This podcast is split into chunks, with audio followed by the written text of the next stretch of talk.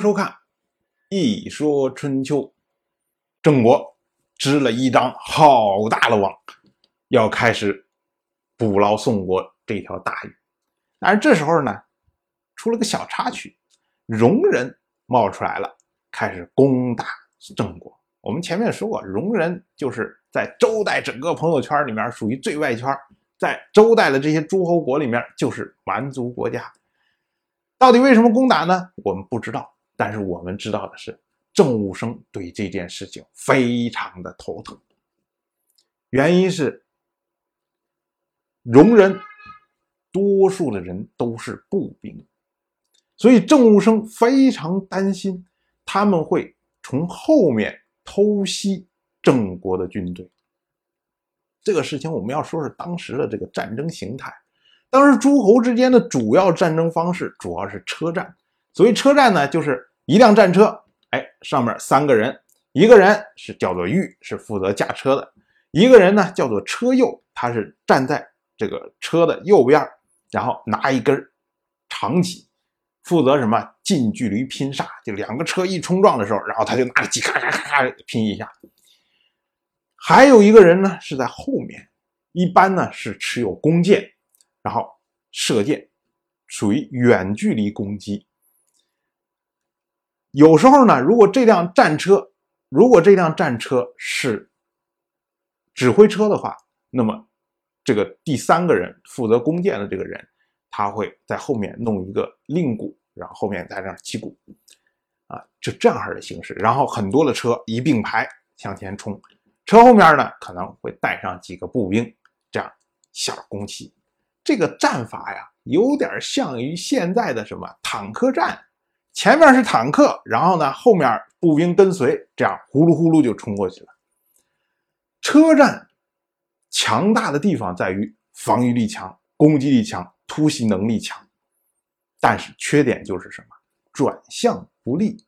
你想，那么大一个战车，你往前冲的时候是很快，可是如果敌人从侧面或者从后面攻击的时候，你要想扭头转回来。马要先转过来，然后车再转过来，这要好大一个圈才能转回来。而且如果在疾驰中转弯的话，搞不好就可能翻车。所以转向是一个非常大的问题。这就是为什么从战国之后，这个车站逐步逐步的就消失掉了，取而代之的是什么？是骑兵，因为骑兵相对于战车来说更灵活，而步兵呢，虽然不如。车兵那么着，突击能力那么强，防御力那么强，攻击能力那么强，速度那么快，但是步兵在于灵活作战，它可以分超包围。像后世的时候，三晋攻打齐国的时候，就是利用步兵，然后消灭了齐国的大部分的兵力。这个呢是有经典战役在，所以这就为什么郑武生会担心戎人的步兵会从后面包抄他。这时候，郑武生的儿子郑突提了个建议，他说呢：“我们可以派勇猛而不耻于后退的战士，先过去试探敌人。如果敌人向我们这边攻过来呢，这帮人就立即撤退。然后，国君您准备三支伏兵，埋伏在后面等待敌人。戎人特点是轻率而没有秩序。”贪婪而不团结，所以一旦遇见胜利的时候，就大家一拥而上，互不相让；可是失败的时候呢，一击而溃，互不相救。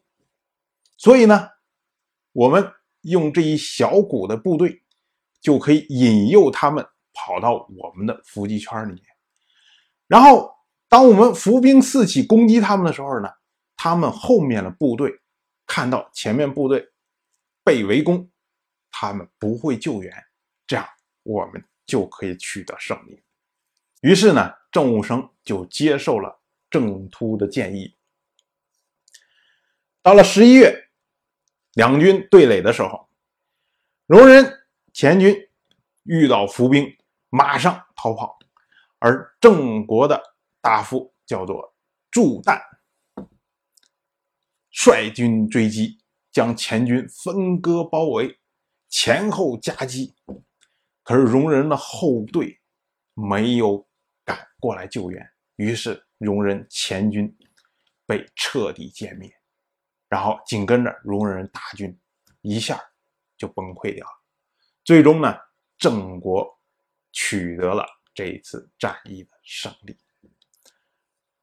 这儿呢，我们要多说几句。组织学里面有一个原则，叫做组织的强弱不在于组织的大小，而在于组织内部的紧密程度。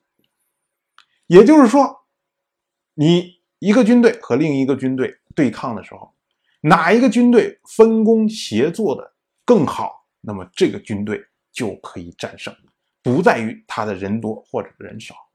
这就是我们经常看。正规军击败这些民兵或者地方武装乌合之众的时候，就非常容易。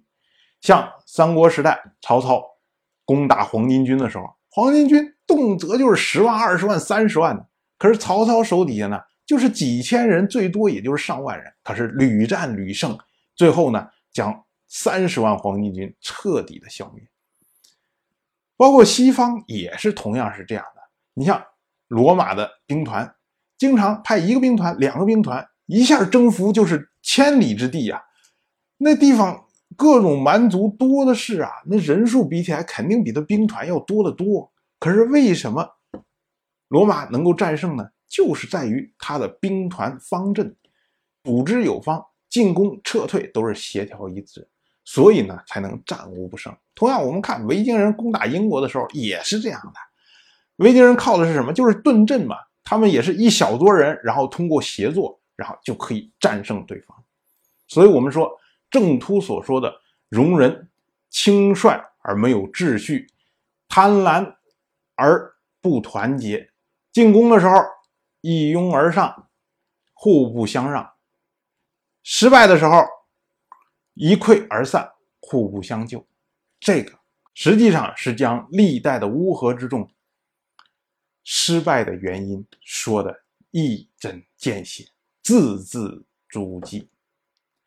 当然，我就这么一说，您就那么一听。